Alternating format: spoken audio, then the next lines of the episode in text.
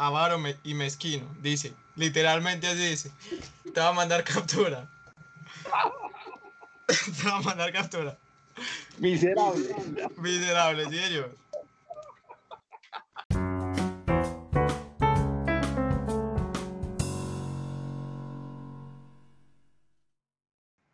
Bienvenidos por primera vez a este proyecto que llamamos Espérate, me acomodo.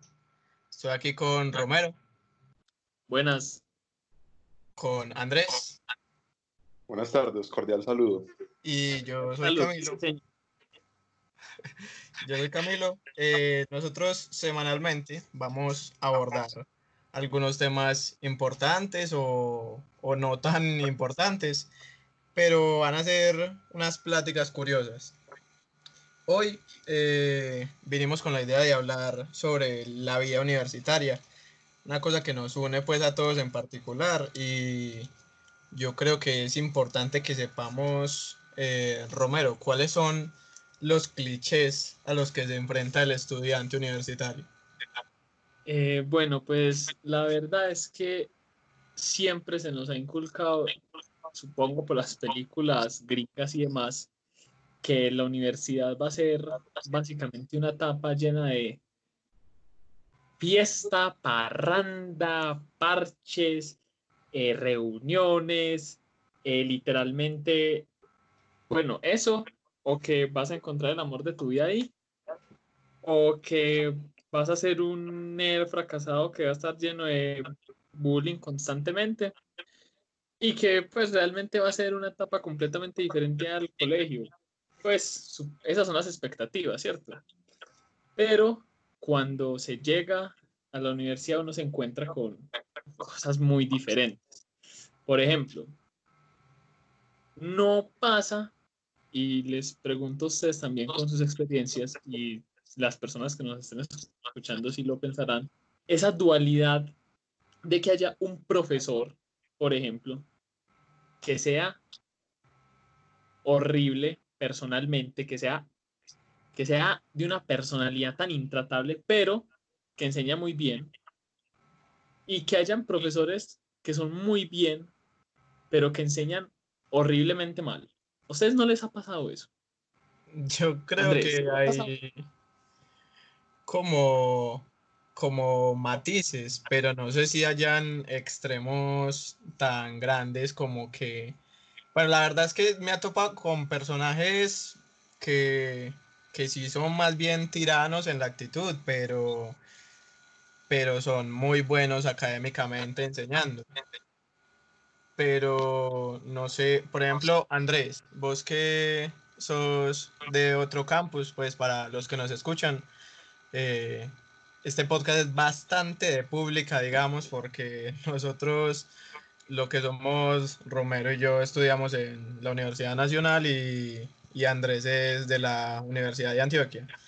Pero sí me gustaría saber, por ejemplo, Andrés, qué tipo de profesores hay en su según esta según esta dualidad de la que estamos hablando o que, a, ver, yo, tengan esa fama yo empiezo por donde, por donde Romero, pues por la vida universitaria y las expectativas. La verdad, eso es muy relativo.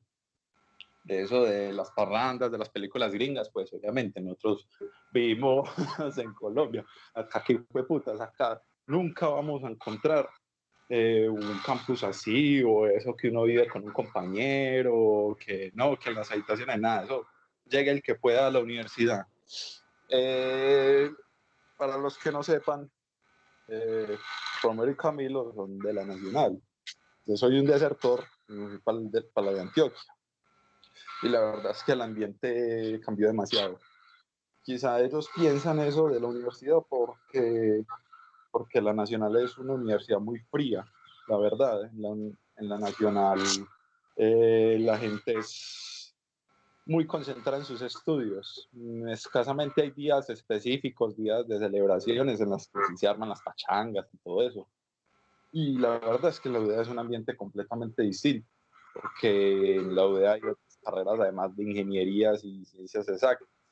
Entonces la gente es como más tranquila, por así decirlo, que un, Esos son viernes en la noche, eso se llena eso por allá de gente, hacen asados, toman trago, farrean. En fin, sí, eh, eso depende. En Entonces, lo- Andrés, vos, vos dirías que en la UDA se acerca más la satisfacción a esas expectativas que promueven, por ejemplo, las películas gringas a comparación de un ambiente como lo es el de la Universidad Nacional. sí, la O sea, verdad son más sí. fiesteros, son más fiesteros, digamos. son más, son más festeros, sí, y son más unidos, o sea, eh, no solamente la fiesta es lo que uno ve de esas universidades gringas que se lo pintan en las películas, sino también son más fraternales, hay cosas más extravagantes, hay, no sé, hacen más conciertos ahí adentro, hacen más actividades, hay muchas más otras cosas que hacer, hay muchos colectivos de personas, pues mucho tipo de, están ahí, no sé, los, los que se sientan ahí los religiosos a cantar cancioncitas.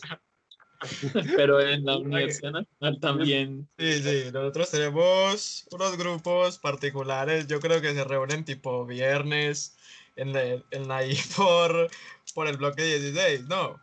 Yo creo que todas las universidades siempre tienen sus grupos particulares y de hecho cuando hablaba lo de los profesores es justamente porque eh, yo creo que todas las universidades tienen un profesor que ha creado, o varios profesores que han creado esa fama, esa fama de, de no la coja con él porque es muy difícil y es, y, y es, es, es muy difícil y resulta que el man explica muy bien y así como explica muy bien, a lo mejor tira los parciales a medida como explica. Y uno se atreve pues a entablar, a entablar una conversación con él y no es que sea mala clase. Y hay otros profesores que también tienen la fama de cójanla con él, que es muy fácil, pero uno no aprende. Esa fama eh, la tienen algunos profesores y por ejemplo la Universidad Nacional se da esa fama, por eso lo había preguntado justamente. En, la, en la de Antioquia, ta- en la de Antioquia también está, pues yo no estoy muy familiarizado con los profesores de mi carrera de la de Antioquia, la verdad, yo casi que todo lo escojo al azar, el que me toque. Eh, Técnicas. Técnicas legendarias para escoger materias. No, y también porque es muy distinto para escoger materias acá. A vos no te aparece el profesor que la da. No te aparece Ah. sino hasta que la, no te aparece sino hasta que la escoges. O sea, vos tenés que cambiarlo en caso tal. Para los Eh, que y- O sea, la, la- nacional ya sabrán cómo es eso a lo que le dicen información pendiente. Eso. Las Ah, sí. materias, las materias en la UDA todas son como una cajita feliz. O sea, vos, Es- vos- el, el juguete que te toque, profesor, ese ya, te tocó Sí. ver. Sí, sí, así es. O, o te tenés que tomar la molestia de cambiarlo ya y volver a escoger otro en ajustes. O sea, ya en ajustes. Y es como aburridor vos ya cambiar de profesor. Es como, ah, da igual, vamos a ver qué tal me toca con este. Pero yo sí, por la experiencia propia, yo sí digo, hay que tener cuidado con esos profesores que dicen, eh, cuidado, no la coja con él. Tira muy duro, porque ya me ha pasado con dos que lo- los pasé y la verdad los pasé con nota alta, pero yo digo, no, yo prefiero, cancel, yo hubiera preferido cancelar esa materia, tener que verla así, no más porque uno o no aprende. Es que yo creo que eso es lo peor, un profesor que usted la saque alto, pero que no aprenda y que además de eso ponga demasiado trabajo. Sí, definitivamente yo creo que eso es complicado. Y esa, y esa, o sea, a ver, en un ambiente universitario, en uni- universitario, perdón, eh, uno creo que aplica ese consejo que dicen las madres o las abuelas de que el que sigue consejos llega viejo. En este caso sería el que sigue consejos llega al título profesional, porque digamos en el colegio uno no tiene ese problema, pero Esperemos, esperemos es que bueno. llegue. Sí, esperemos.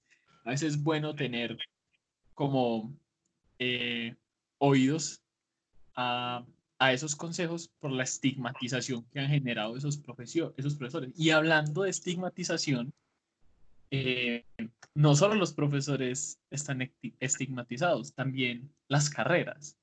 Y de hecho, eh, eso es en todas las universidades, claro. Pero con las carreras pasa algo muy curioso y es que tienen una estigmatización tanto global como local. Me explico. global, ingeniería de petróleos en este momento. Yo creo que, las universidades- digamos. yo, yo creo que en todas las universidades, eh, no importa la universidad que os vayas, no creo que quieras meterte en ingeniería de petróleos o que ingeniería de petróleos tenga muy buena fama. Me, me disculpan los ingenieros de petróleo, no estoy desprestigiando. Simplemente estoy diciendo la, la, la, la situación. Entonces, eso sería como una estigmatización Este podcast, global. este podcast apoya, apoya a los ingenieros de formación. Eh, Pero- viva Venezuela. Entonces, eso es algo global, eso sería algo global. Pero a nivel local, a nivel local, dentro de cada universidad también se da esa estigmatización por parte de los mismos estudiantes de la universidad. E- ejemplo, evidentemente, ingeniería industrial de manera global es una carrera muy productiva, pero dentro de la Universidad Nacional es una carrera muy discriminada. No, no solamente en la nacional, pa. No solo en la nacional. Entonces, entonces a lo que yo voy, a lo que yo voy es que las carreras son estigmatizadas de una manera global y de una manera local. Entonces les pregunto a ambos, tanto a Camilo como a Andrés, ¿qué carreras en sus respectivas universidades y hablando en general, pues creen que están estigmatizadas de manera global y de manera local? Yo quiero Mm. que, que vayamos como a, a la fácil. Vamos a descartar la más fácil de una vez porque precisamente está Indusplay. Y- Ingeniería industrial yo creo que es de las carreras que eso se le ha dado palo prácticamente desde antes de que nosotros entráramos. Quizás ya escuchábamos como, como no, ingeniería industrial. Eso, esa gente ve un poquito de todo, no profundiza en nada. Y, y es curioso porque uno se pone a ver el pensum muchas veces de esa carrera y A mí me da miedo. A mí me da miedo ese pensum. No solo eso. Yo tengo un amigo en industrial y yo siempre lo veo haciendo trabajos ahí. Ven como mucha estadística también. No sé por qué le dicen indus, indu fácil, porque de fácil no tiene nada. Tiene que ver las mismas matemáticas que uno, eh, las, las materias profesionales también. En cuanto, aquí haciendo un punto aparte, en cuanto a la ingeniería de petróleos, hay algo que me causa mucha curiosidad y es que por allá en el 2015, cuando yo me presenté a la universidad, esa era la carrera con el mayor puntaje. Se la pasaba a todas. Todo Sí, el mundo quería. Todo el mundo quería ser ingeniero en petróleo. Uno le decían petróleos. Uf, este man sacó el puntaje más alto. Este man es un calidoso, ¿no? Y ese man cuando salga va a estar sobrado en la plata. Y qué curioso que pues no se han cumplido los cinco años desde que empezó el 2016-1, o sea, todos esos pelados que pasaron con el mayor puntaje, ¿cómo estarán en este momento ya finalizando las carreras, pensando en que... ¿será que ya se cambiaron de carrera? Parce, yo creo Pues que sí. además que cogieron para la, para la segunda carrera actualmente con el puntaje más alto, que es todo técnico. Zootecnia, sí señor. Grande la industria agropecuaria enfocada hacia los animales de producción, sí señor. Es verdad. Yo vi cositas de zootecnia poderosas, me gustaron. Bueno. Andrés, entonces, ¿en tu universidad qué? Porque la, la UDA tiene más carreras que la, eh, que la, la UDA tiene más carreras que la nacional. Sí, sí, sí. Y allá, eh, pues, eh, allá los estigmas no son como por carrera, sino en general por facultad. Me explico. Eh, la, la- la facultad de ingeniería en la Universidad de Antioquia tiene la, la fama y la pinta de ser los engreídos, los que se creen mejor, los que los que nunca, eso, los fachos, los que nunca apoyan los paros, los que cuando están decidiendo si desligarse de la Asamblea General o no, se desligan y después gritan, liberan a Barrabás. Andrés, Andrés, la, los médicos, los estudiantes de medicina de tu universidad son muy creídos o es un estigma social nada más. Eh, es un estigma, es un estigma, la verdad es que son bastante sencillos. eh, no, uno no relaciona tanto con ellos porque ellos tienen una facultad aparte, que unas Ah, calles entonces no tienes forma de saberlo, de, digamos, por experiencia. Pero para usted saberlo es nada más andar por el campus y vos vas a ver ahí un tipo con un, con un trajecito, no sé cómo decirlo. Una bata, lleva la bata Una puesta una bata. No, no, no, una bata no, eso ya sería muy patético. No, no me ha tocado el primero. Yo no sé, yo, yo he visto, no te digo, yo, yo he visto gente pasando por mi, por mi universidad con bata. Pues yo sí Ay, he no. visto también. Y por lo de Ven, eh, eh, Eso es una de las cosas que hay que decirlo, que si algún novato está escuchando esto y está muy feliz porque pasó a su farmacéutica, a su microbiología y bioanálisis, men, no salgas con bata. No te pongas la bata todo el tiempo, por favor. Te puedes ver muy cool en tu por pero te están mirando y la gente que conoce, este tipo es un patético. Pero eso, esos problemitas, digamos, o sea, nosotros no es que seamos unos, unos conocedores aquí de la moda, pero yo creo que pasa mucho que cuando uno finalmente como que pasa a la universidad, todo el mundo es pensando como, uy, me voy a poner la mejor ropa el primer día, vamos aquí a marcar presencia, y van con la ropa que les regalaron en Navidad. Y eso es todo el- se dan cuenta que uno está ahí y, y la gente se viste normal. A veces va uno, uno va en, en pantalonetica, tiki. ¿Vos has alguna vez ido a la universidad en pantaloneta? Uy, ¿A qué no, le- una vez, yo creo que una vez llegué desde una salida de campo en, en pantaloneta, pero, pero así que qué viaje con ella, ¿no? Pero a mí me parece cómodo. Yo también he usado pantaloneta en la universidad y es muy, pues, es, ese es, no sé, a mí me parece normal. Sino Es que, que, digamos, yo propiamente no estoy acostumbrado a usar pantaloneta, ¿sí me hago entender? Entonces, pues, ya no tengo más pantalones. ¿En qué andas vos en la casa? Y sudaderas. los pantalones. Ah, Y eso que vos que vos menciona, estás mencionando la, la, la vestimenta y la vestimenta también tiene algo que ver aquí con lo que inició esto, que fue los clichés. Y es que, pues, no sé si es propio en cada, en cada universidad. Supongo que sí. Y bueno, en la sociedad realmente, que la, el tipo de vestimenta se relaciona mucho con la carrera. Entonces uno no espera, no sé, Mm. ¿qué? uno no espera ver ingeniería agrícola en tacones, ni tampoco espera ver ingeniería administrativa con pantaneras. pues sí, Pero yo, yo creo que la facultad de agrarias es, ahí o sea, está. a día de hoy me imagino que el- la facultad de ciencias agrarias, por ejemplo, de nuestra universidad, diría yo que el 70% de estudiantes tendrá unas botas pantaneras en la casa guardadas. La- esas Como esas como botas la, debe. la machita. Pero ¿sabes qué? ¿Sabes qué?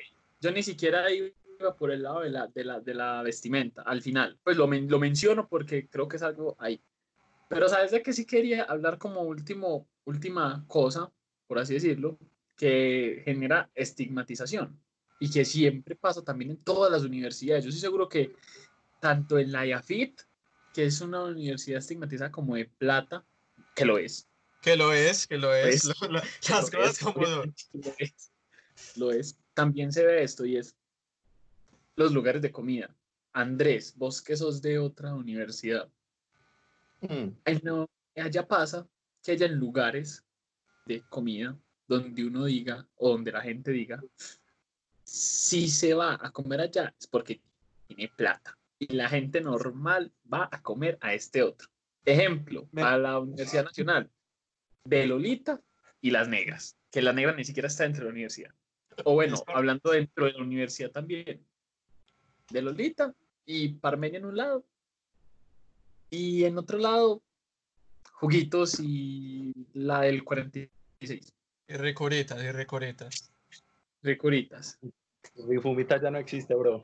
Ricuritas men, el viejo ricuritas. Antes, antes. Bueno, el punto, Andrés, en la ODEA pasa eso. Men, sí, sí, pasa mucho. Es que allá justamente hay unos restaurantes carísimos. Eh, Arborio se llama.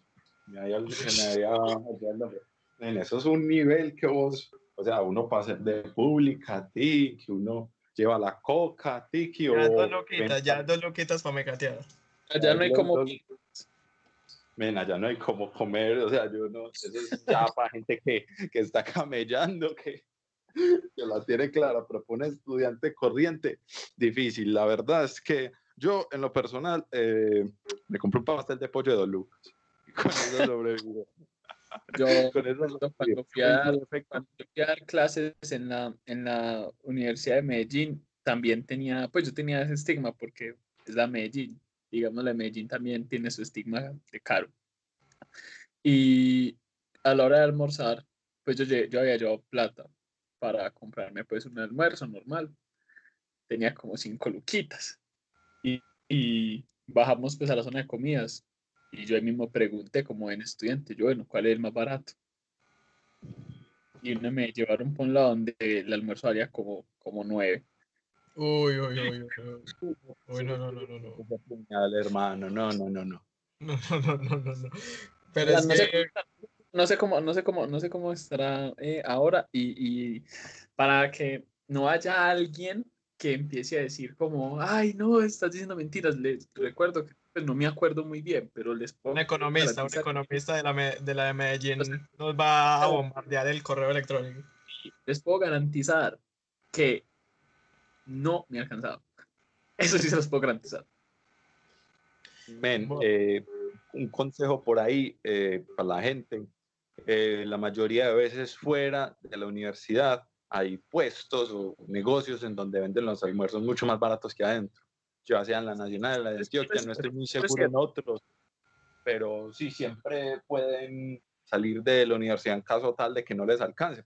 Eso es un consejo, un consejo un poco para las nuevas generaciones. Sí, sí, sí. Si llegan y entran a la universidad, miren alrededor, revisen, pregunten, hey, ¿qué? ¿Por acá qué? ¿Cuánto es el almuerzo? Vea, cuando yo llegué de primera sola de Antioquia, yo no sabía yo dónde almorzar, yo como, ve, yo qué hago por acá, dónde hay almuerzos baratos, que sean buenos, completos. Ah, por ahí afuera de la universidad, por la curva, ajá, y por allá es. Por allá es, y ya, ay, cada que tengo que almorzar, no falta. Eso es muy cierto. Y de hecho, apoyo rotundamente la moción de que hay que preguntar por todo más, pues en mayor medida que uno sea nuevo. Y hablando de preguntas, Andrés, Mm. ¿vos qué cuestionamientos tenés sobre todo esto? Generalmente, vos sos bastante curioso. Ah, sí, sí, sí. hay, hay- hay- muchas preguntas, hombre, hay muchas cuestiones que uno se hace cada que entra a la universidad. Como ve, que yo, sí- yo, sí- yo sí estoy en la carrera que quiero, esta universidad sí viene conmigo, qué va a hacer de mi futuro laboral, yo qué voy a hacer, me va a tocar migrar y lavar baños en Estados Unidos para Sí, sí, mantener. sí, ¿no? sí. Uno siempre pregunta esas cosas. Y ¿Vos yo creo que lo- ¿Crees que lo más, lo más típico que pregunta uno? A ver, parce, lo que uno más se tiene que preguntar es, son, son dos preguntas esenciales cuando usted entra a la universidad. La primera, ¿me gusta esto? La segunda, ¿soy capaz con esto? ¿Soy bueno para esto? Porque, o sea, pasa mucho, ah, yo amo esta carrera, pero, men, yo, digamos, no soy bueno para el español. Yo amo esta carrera, pero yo no soy bueno para el español. Yo no soy bueno para esta carrera. Mm, complicado. O, ve, yo soy muy bueno para las matemáticas, pero no me gusta tanto ingeniería. Mm, complicado. O sea, uno siempre se tiene como que acoplar. Y obviamente siempre está el factor como, hey, tengo que pasar, mi carrera tiene un puntaje más alto, tengo que hacer esto.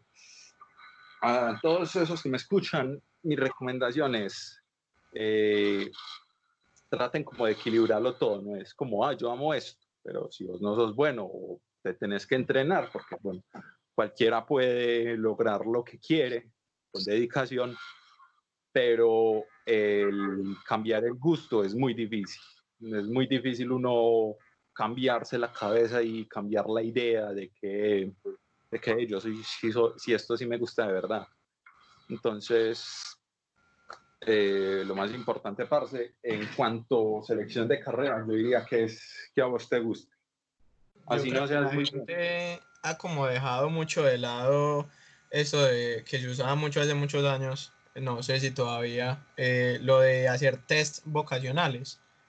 Que, Eh, sí, eso se usaba mucho y también había mucho un, un pensamiento muy común que todavía, ese todavía se ve, que es estudia primero lo que dé plata y después lo que le guste. No sé ustedes, pero yo estoy en contra de ese pensamiento. parcialmente.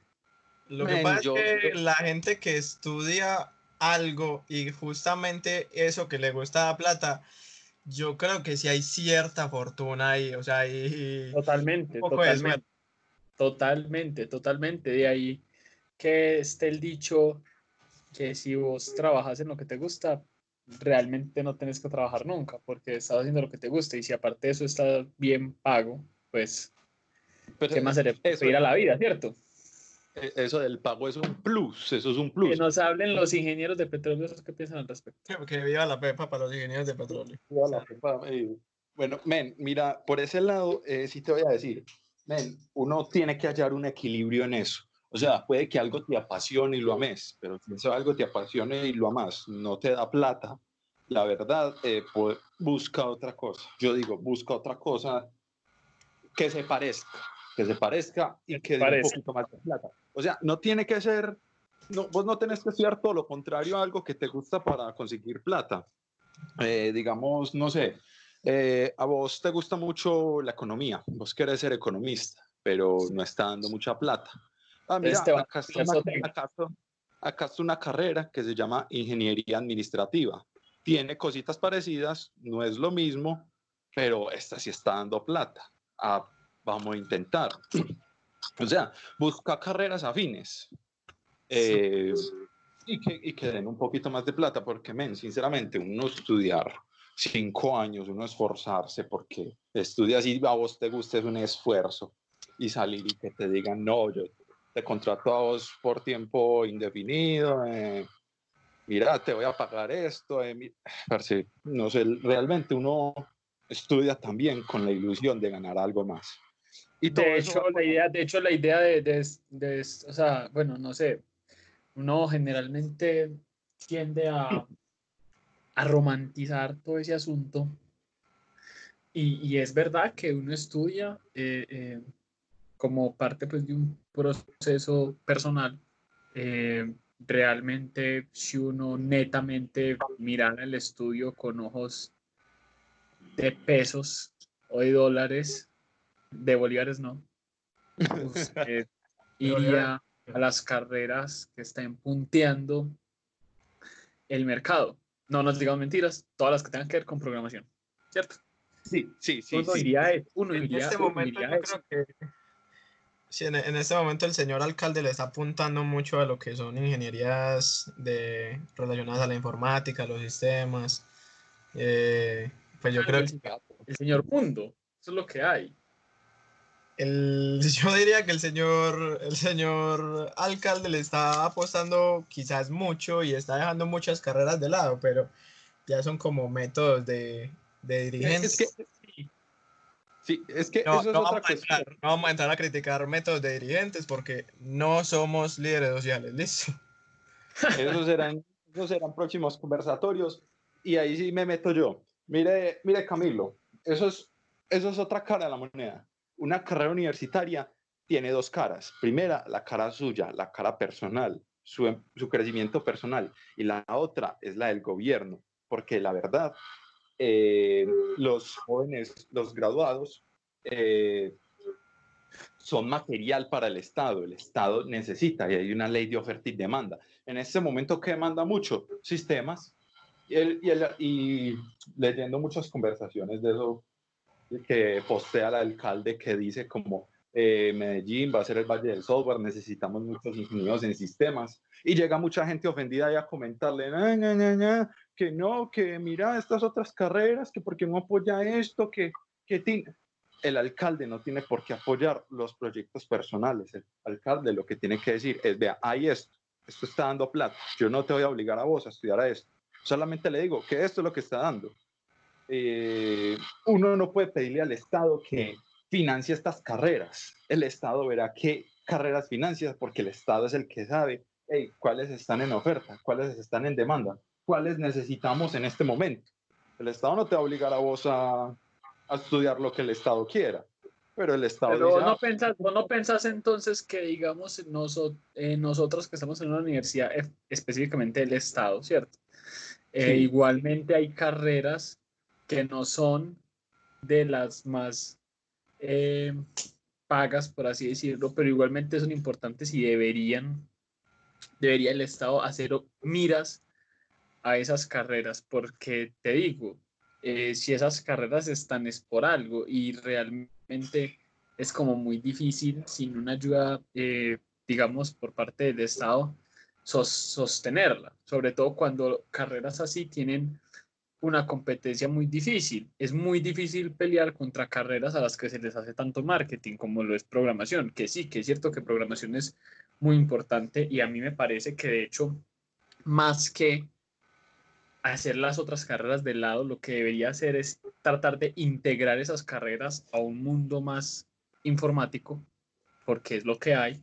O, o pensar, digamos, de una manera integral, decir, eh, nosotros como Estado necesitamos que la gente sepa programar y sepa de modelación y sepa diseñar modelos estadísticos. Necesitamos muchas cosas, pero ¿qué tal si todas las carreras integran esto dentro de sus mismos pensum o eh, simplemente reconocemos que debe haber cierto manejo integral de los recursos y así como es importante que unas carreras estén centradas, digamos, a las labores en el campo, otras también muy importantes eh, tienen, digamos, esas orientaciones hacia la informática. Es que lo que yo pienso, Andrés, también es que en este país hay una cultura mucho de la ganancia inmediata. Las personas quieren, eh, digamos, analizar el mercado y decir, eh, si esto es lo que está dando, directamente yo estoy perdiendo el tiempo, debería cambiarme a esa carrera. Pero sí que pensar que los mercados son muy maleables y se sostienen con cierta pluralidad de, elementos. Eh, los países en este momento, por ejemplo, lo que pasó, pues no me quería meter con este tema, pero lo que pasó, por ejemplo, con, con Venezuela, al fundamentar tanto la economía en el petróleo, cuando ese elemento en cuestión se cae, se te derrumba todo completamente. Entonces, los economistas que estén acá que verifiquen, por favor. Entonces lo que, lo que te digo es que, o sea, no me parece mal que el gobierno invierta y promueva el estudio de carreras, eh, digamos, como enfocados a lo que más esté produciendo a nivel global. Pero eh, dejar de ver o, estar cegado y no ver la importancia que tienen otros elementos dentro de tu misma economía o dentro de tu mismo país, hace que dependa de un solo pilar, que si, te cae, si se cae, eh, adiós directamente. Sí, sí, la verdad es que en eso sí tienes toda la razón. Eh, hay que tener una buena distribución de en cuanto a los recursos, saber qué carreras pero es, es eso, o sea, él nada más está diciendo, vea, esto está un auge, háganlo. Pero él nunca, en ningún momento ha dicho como, ve, vamos a descuidar esto, vamos a descuidar esto. Pero sí está diciendo que hay que haber una redistribución, una redistribución porque mucha gente está estudiando carreras que están sobresaturadas. Y no nos vamos a engañar, por ejemplo, acá en Medellín, a la gente no, o que yo haya visto en los colegios y todo eso, a la gente no le gusta la matemática, a la gente, eso debe ser un problema desde más allá, o sea, eso hay que discutirlo después, eso debe ser un, problema desde la primaria, desde la secundaria, que a la gente no le gusta la matemática, por ejemplo. Entonces, ¿qué se dice? Hey, mira, estas carreras que tienen relación con la matemática y la ingeniería están dando. ¿Por qué? Porque la gente no las está estudiando. Ah, ley de oferta y demanda, mientras que hay otras carreras que la, están muy saturadas. Y Pero yo te, yo, te, yo, te, yo te hago una, una incisión en este paréntesis tan grande que estamos haciendo. Mm. Eh, ¿Realmente no pensás también que esas carreras tienen muy mal marketing, no solo desde el colegio, sino desde antes? Porque te voy a poner un ejemplo muy concreto. Eh, Medellín y Colombia está a reventar de abogados. Sí. Y, la gente, los muchos estudiantes salen y ¿para dónde van? A estudiar derecho. A pesar de que les dicen, estamos atiborrados, estamos atiborrados de abogados. Y la gente, bueno, no, no a decir la gente, muchos estudiantes dicen, sí, es verdad, fin, a estudiar derecho. Entonces, entonces yo creo que también hay un, hay un mal marketing, hay un mal marketing para las otras carreras, ¿cierto? Entonces, para cerrar ese paréntesis y, y retomar al asunto del estudiante universitario, pero que no quede eh, de una manera muy drástica. Entonces, habría que, deberíamos replantearnos y deberíamos comentarlo, ¿cómo hace un estudiante que está próximo a llegar a la universidad y también un estudiante universitario en sus primeros semestres, bueno, y en los que sean, porque realmente siempre, nunca es tarde para que te atosigue el pensamiento, me quiero cambiar de carrera. ¿Qué hace un estudiante para saber diferenciar entre toda esa, esa, mm, esa neblina de, de marketing hacia unas carreras que realmente sí pueden ser muy, muy beneficiosas, pero que en el fondo no es lo que, lo que realmente les apetece o podrían ser buenos, porque también se puede dar el caso de que vos te dejes llenar la cabeza de cucarachas pensando que te quieres cambiar de carrera, no porque realmente sintas que te debes cambiar de carrera, sino porque tu carrera tiene muy mal marketing. Y no necesariamente porque sea mala, sino porque otras carreras tienen un marketing muy bueno. Entonces, vos llegás y, y, salís a la calle y todo el mundo está hablando de programación y te metes a hacer cursos y todos los cursos son de programación y te metes a otro lado y todo es programación, programación. O si no, todo el mundo te dice, vea, usted es muy bueno para alegar, estudia derecho, entonces te quieres cambiar a derecho. Todas esas cosas. Pero le, les dicen, les dicen, eh, Medellín está lleno de abogados y ellos, que estudie derecho, me dijo. Sí, que es, es así, es así, es así, es así. Entonces, ¿cómo hace un estudiante para atravesar todo eso y encontrar o, o, establecerse en una carrera que le guste?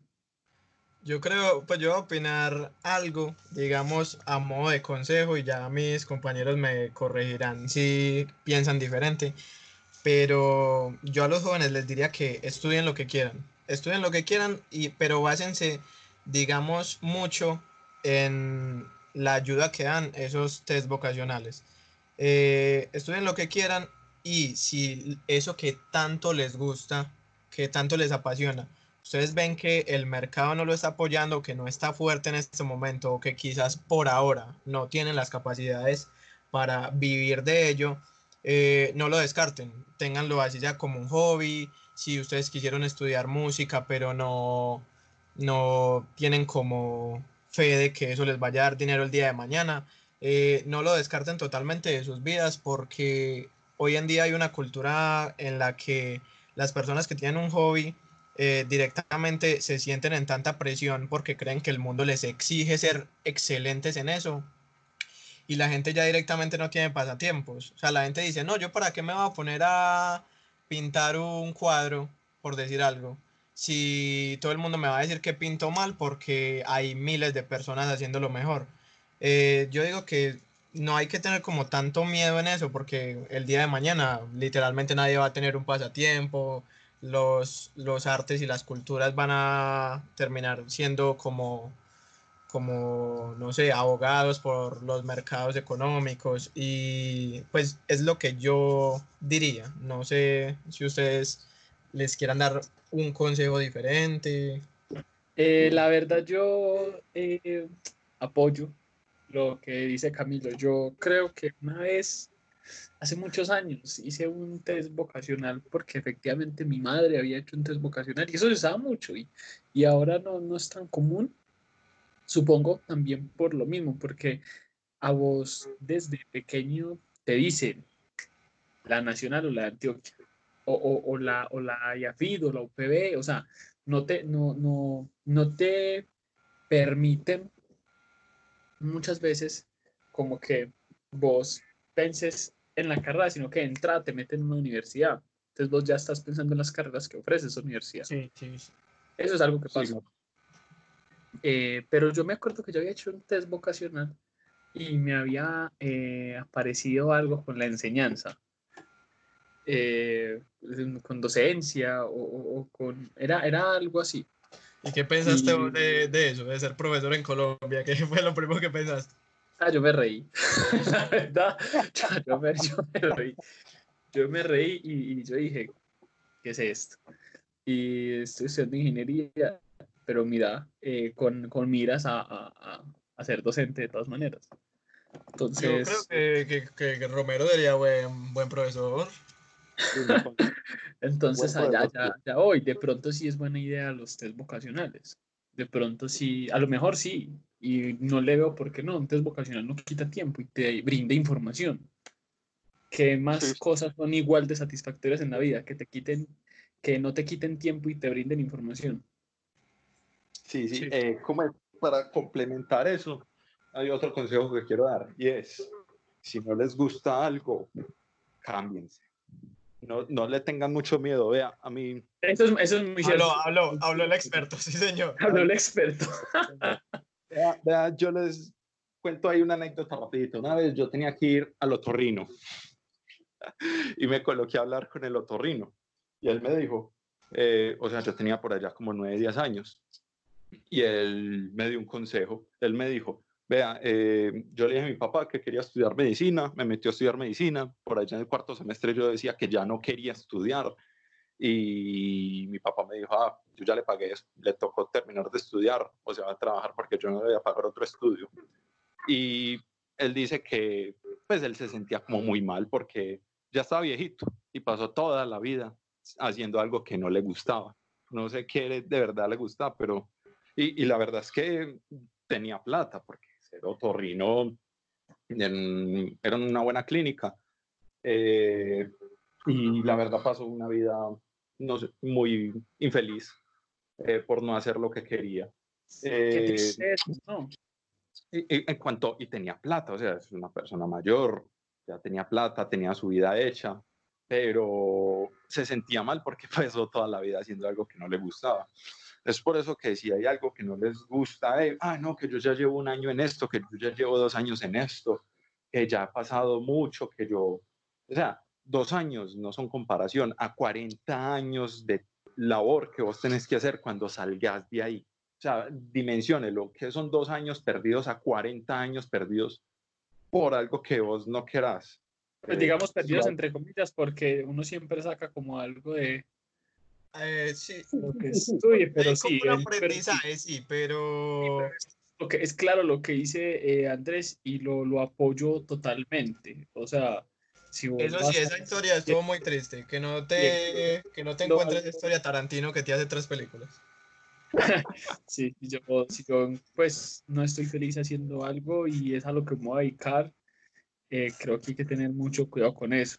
Ahora, yo creo que también es importante como, como que ser consciente de que muchas veces a mucha gente, bueno, mucha gente le pasa y sigue siendo eh, la influencia externa, la influencia externa juega mucho, que vos estás en una carrera que te gusta y, y te ponen a dudar. Entonces, para la gente que, que experimente eso, o sea, de verdad sean muy conscientes de que están en la carrera que les guste para que no Sí, pase eso. Porque también está la otra cara de la moneda y es que te hagan dudar de una carrera en la que de verdad te sientas cómodo y cambies a otra Cambies, Y- por ejemplo, a trabajo social.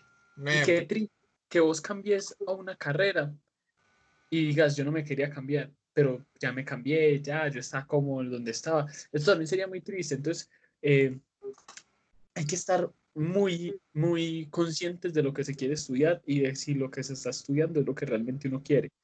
Eh, yo creo que eso es como lo, lo más importante y creo que Yo, yo creo Eh, que todos también- pasamos por ese, ese, ese dilema como de cuarto quinto semestre, ¿no?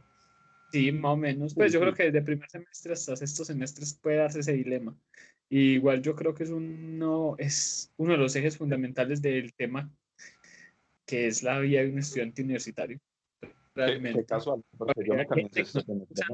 A lo mejor nunca ha pasado por eso. Hay gente que a lo mejor nunca ha dudado de la carrera y me parece excelente. Sí, a la Pero gente que la se graduó y nunca dudó de lo que estaba estudiando. Un aplauso desde aquí. Vamos a darle un aplauso grupal, muchachos. Un aplauso bien merecido. Pero las personas que están dudando, no lo vean como una bobada. O sea, si están dudando, de verdad piensen si es porque en el fondo algo les disgusta de verdad o si es por influencias externas que simplemente los, pues, los marea un poquito. Eh, eh, exacto. Eh, digamos, no me imagino qué cantidad de ingenieros industriales llegaron y pensaron, no, todo el mundo se burla de mi carrera, todo el mundo piensa que soy un y se fueron. se fueron a estudiar, se fueron a estudiar eléctrica. Muchos ingenieros industriales deben pensar eso, ¿eh? porque se burlan tanto de mi carrera, y la verdad a mí esto sí me gusta, y, y Ah. sí, por Y tiraban la calculadora al suelo, con rabia. la verdad, las influencias externas eh, eh, lo, lo están dañando. Cuando por dentro de verdad sabe que eso es lo que le gusta, le gustan esas cosas, a él le gusta esa administración de empresas con física, pero, pero, pero, pero sí, hay que, hay que ser muy conscientes, no hay que dejarse llenar la cabeza, como dice Romero de cucarachas, de que, ah, no, eh, la gente dice que esto no es una carrera, que esto es un chiste, ah, nada. Siga usted adelante, mijo, con, con sus propias perspectivas y, y a darle, no, no. Sí, O- o me gusta, Además, me gusta, esos me gusta. Esos me gusta. van a estar siempre. O sea, eso de que los, los ingenieros asociados a, a la naturaleza, los ambientales o esos forestales que de pronto consumen mucha hierba, mm, pues eso va a estar siempre. Que digamos que hay cierta homosexualidad en la facultad de arquitectura, eso siempre va a estar. Esos estigmas suelen pasar y pueden que son malos y la gente los considere, pero eh, ¿qué, qué parte de la humanidad no le gusta como hablar en base a la ignorancia? Yo, quiero hacer un par- yo quiero hacer un paréntesis y quiero que se note eh, el, el sarcasmo en lo que te acabo de decir. No queremos denuncias. Sí, este, este podcast apoya totalmente a las comunidades eh, pertenecientes a- a- al organismo LGTBI, X, Y, Z, Q, no sé cuántas letras van ya en, en las siglas. Sí, la verdad, la Y verdad. que también apoyamos a, a la comunidad consumidora de, de estupefacientes. Eh, Sí, pero no, Todas las carreras, todas las carreras, todas, sin excepción. Yo creo que sin excepción tienen su, su estigmatización, pero pues finalmente creo que como conclusión es que, a ver, ser claro con lo que se quiere, también ser claro con que uno se equivoca y no tener miedo de corregir ese- esa equivocación. Y que los consejos que da el mismo estudiantado hay que tenerlos en cuenta, preferiblemente. ¿Algo que agregar? eh, no, yo creo que podemos ir cerrando. Muchas gracias, Andrés. Muchas gracias, Camilo, Romero. Muchas Pero gracias, Romero. Tus manos ponemos este día que ya pasó. La noche que llega. Eh, bueno, desde aquí nos despedimos. Eh, recuerden seguirnos. Tenemos un correo donde nos pueden enviar insultos, dudas, eh, temas de los que quieran hablar, que es esperatemeacomodo, Nos pueden seguir en nuestro Instagram, pero a partir de la otra semana, porque no lo hemos creado.